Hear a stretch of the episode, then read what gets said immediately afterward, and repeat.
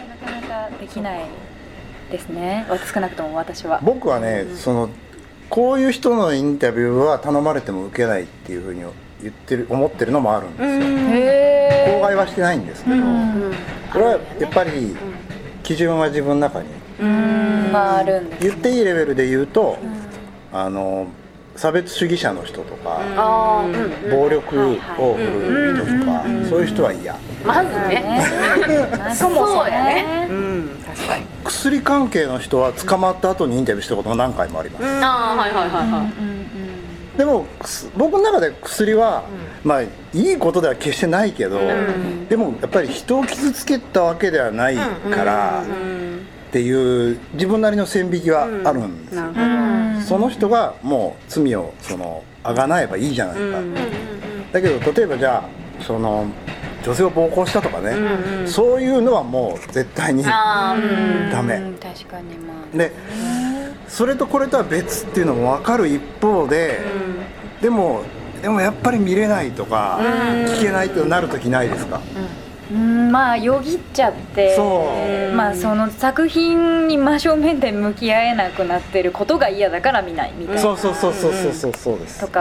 はありますか確かにあねるねうん正しい間違ってるじゃなく、なんか心情としてもうん無理みたいな、あるねまあまあそういう意味でこう出す側も嫌だから下げるとかってのもあるんですかね、その映画をじゃあうんもう今回やめますとかも色眼鏡あ色眼鏡で本当に伝えたかったことが伝わらないんだったら一回うんうんもう見せないにするとかうんならまあわかるかなとは思いますけど、うん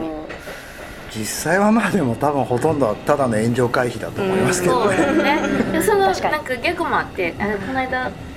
怪物あ映画うんうんうん見うんましたあのうん見ました見ました見ましたあの坂本龍一さんのもう最後の、ねうん遺作になるようなう作、んでもほぼほぼうんあれってもう書き下ろしじゃなかったんですよ、うん結局もともともう、うんあるような曲が当てはめられてて、そう経緯は分かんないんやけど本当はね一から作ろうとしてたんやけど、うん体力的にももしかしたら無理でうん当てはめたのかもしれない是枝さんがそれで当てはめたのかもしれないし、でもなんかなんていうんやろもう亡くならはった後やから見る感じって、うんあのよりプラスなんていうの、んうんあのなんつうの発発問感なんていうなんなんつうのなんつうのなんつ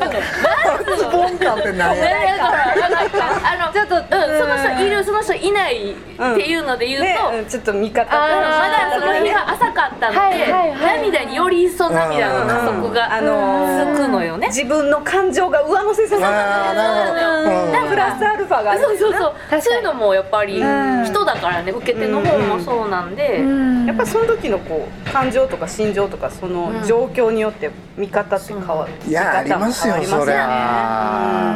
それはねやっぱね映画見ててとかでも、例えばあーこの人もういないんだよなと思ったらって思うだけでねポロポロってわかるそういうシーンじゃないのにより泣けてくるというか、どんな気持ちで作ったんやろとか勝手にね想像しちゃったりねなんかうね、んだから完全にフラットな気持ちで鑑賞するってうん不可能じゃない不可能だとなんかだから繰り返し見見たり聞いたりするんですかねあーよりこうしこうシンプルな気持ちで見るといううかんストーリーに入りたいとかうんで2回目自分のね3回目いろんなそうそうそうそういろんな時こう感情1回こう1回目でこう流してあでもあるなそれ2回目あれこんなシーンあったっけみたういんうんうんなあるある何回も見てそこに一回こう自分を戻すやつとかもあるしね気づかないことにこう繰り返し見てたら気づいたりあこれってみたいなありますありますありますよねなんかそういうのが面白いか確らか寝ちゃったからもう一回見に行こう とかありますからね映画館って気持ちいいですよね冬とか特にねそうあやっねたかくてふかふかしててわかるそうそうやっぱ繰りでさっ返きしの、うん、さっきのそのライブの時にちょっと話重なるけど、透けるまで見るとか、うんそのその先が、うんそうやね透けるまで聞くとかをしたいから、うん確かに何回も見たりとかああすそうるけどねもう1回で全く透けてない状態うでんバーンって何かにぶつかって感想をなんか言う人とかちょっと許せないですね。何をしとんねん何をしとんねん否定はしないけどなんか全て分かった風に言う人とかが多いじゃないですか。私の朝子ってさみたいなそ感うじそうなでんかこうだよねみうんたいな。花々ってこうだ よねほんまですか透けるまで見て 見たんかお前はっていうのは思いますよね。それは僕はちょっとヒヤヒヤしますねやっぱりね仕違事う柄なでも透けて見ようとこうすごく感じるから、いなやんか透けて見えてる自信はないですよだから自分がそういう時にどうしてるかっていうと透けて見えてませんってことを正直に言うあしかないでもそこでなんかこ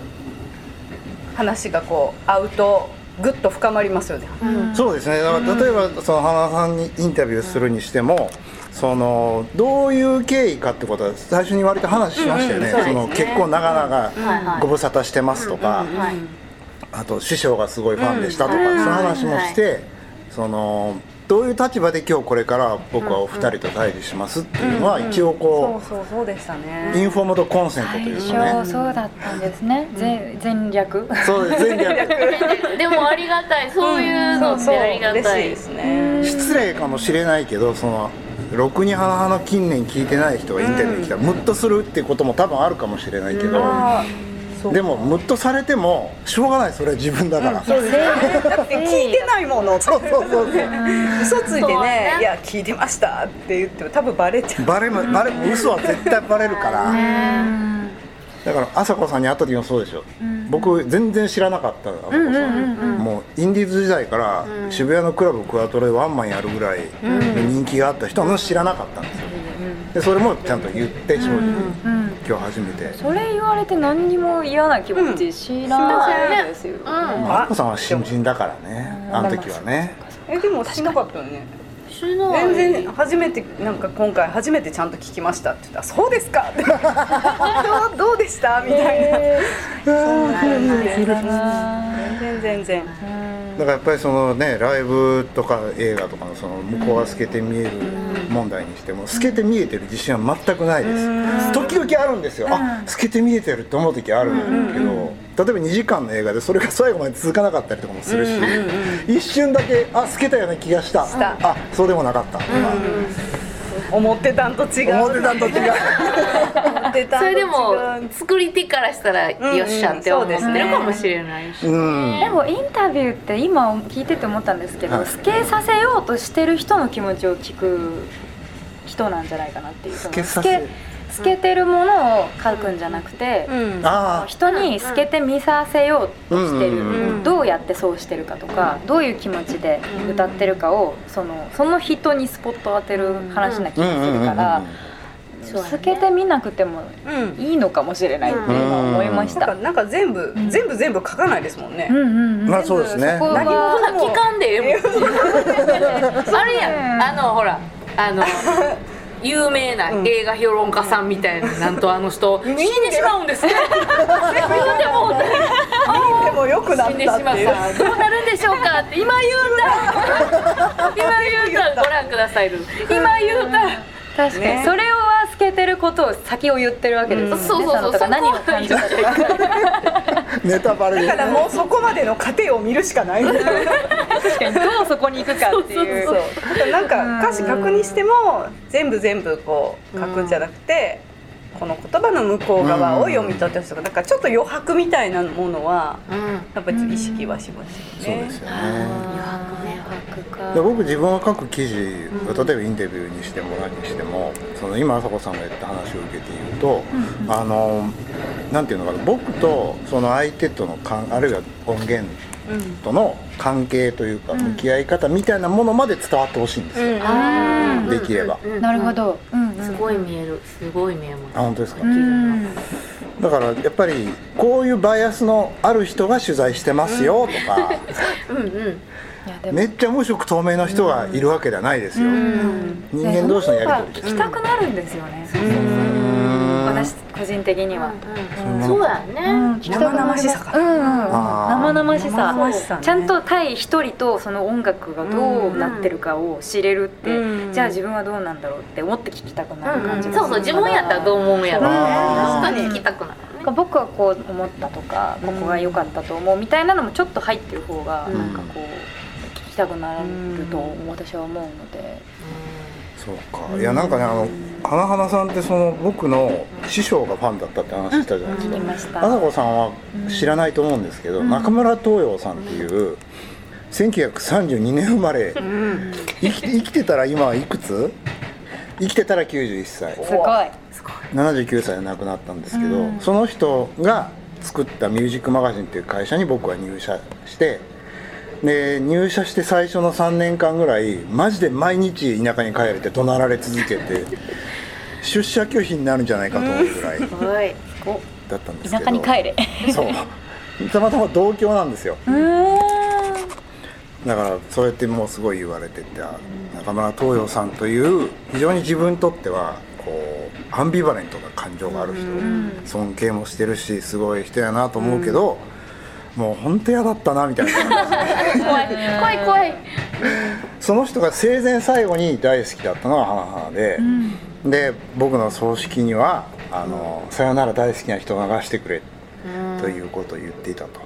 びっくりしましたねえ 人生最後の曲にそう、すごい人なんですよ世界中の音楽そうやねに通行しているような中村さんが書いたものやったら聞こうかな、うんいいっていう歌もやったら聞こうかなっていううんうんうんでそれで育ってきたエンジニアさんやったりアレンジャーさんやったりした人がやっぱ一緒に関わってくれてうん作った人たちがその記事を見た時にやっぱみんなすごいす喜んでごいよってすごいことやってすごいことだよって言われましたやっそぱりれを作るのに自分らも携わったっていうことが、うん、だからそのうんね東洋さんがいいと思ったものを聞いて栄養になって育ってきた人たちが作ったものうやから、んそうなんですよなるほどなんか自分たちも認められたというかんそういう気持ちでう記んうんうん事を読まれたとそうだからね僕当時はその中村豊さんがこれまで好きだった方角とかっていうとやっぱり例えば久保田誠さんの夕焼け楽団とかね、細野晴臣さんのソロだとか、割とこうなんていうのかなあのアーシーなワールドミュージック的だったり、フォーク的だったり、ロック的だったりするものとかが多いから、僕は当時はもう勝手な偏見で「花々イコール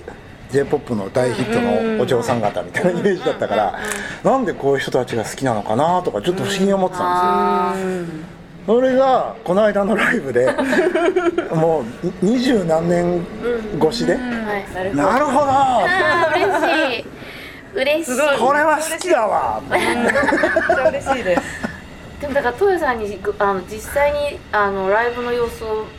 見ていただいたことはないと思う、ないと思いますうん見てもらえたら向こう側見たんじゃないですそうか東洋さんそうはです確かにまあ透けてたんかなうっんてちょっと思っちゃ嬉うんでしいす確かに確かにうんめっちゃ嬉しいですね今日あの僕こちらに来る前に電車に乗る前に「あの花々のベストアルバムをずっと聴いてたんですけど、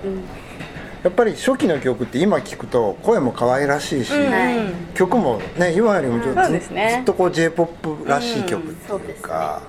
だからそれを聴いて今のその音楽性みたいなのをこうね、見たのはさすすごがいと思う確かさすがクソじ じい私が急に悪くなるいやいや透けすてご見いてですたんねだ、誰よりも透けて見える人だったのかな、うんそういう話を聞かくと、ね20年後が見えてたぐらいのねえ本当、かもびしっれくなりいですよ、ね多分だから今の方がもう私たちも泥臭いし、うんもっと生々しいし、そこにたどり着くって分かってくれてたんやったらすごい、ねすごいですね、僕はそのねベストアルバムを聴いて、後半の方が僕は正直好きでした、ああありがとう近年のやつ、だ明らかに途中からやっぱ変わってますよね、うんそうですそうねね6年間ぐらいお休みしてたんで、うんその間にやっぱお互いこう吸収したものとか活動うん別々でしてたこともあるので、なんかそういうのが一気にこうまた一緒になった時パッあーと吹き出したというかうんそうだねうん最初戸惑いなかったですかそのもう一回やり始めた時にあ全然なかったですねへえなんか10周年を機にうん再開したんですけど、うんまあリハーサルをやりましょう何このちょっと照れくさい感じなんだちょっと恥ずかしいみたいなのはあったんですけど別になんかだからって一からじゃあリなんか曲をもう一回こう構築するかってそんなことは全然なくて、うん合わせるのはパッと合わせれたんで、すごいなうんなんか本当にずっと長くされてることって本当にすごいことだなって年々思うんですけど、うん何かを続けていくことって、うんそれをしかも2人で続けることって、ねとんでもないことだと思っいてやて。すごいよそのお二人が、まあ、さっきその許せないこと目が潰れないことみたいな話ちょっとありましたけうんうんうんうんどお互いのその目が潰れない場所うん潰れる場所とかの違いとうかんその譲れる譲れないみたいなのは違いは結構あるんですか私基本的にないんですよねへへーあのすご素晴らしいと思ってるんでありがとうございえます他のお客さんもみんな拍手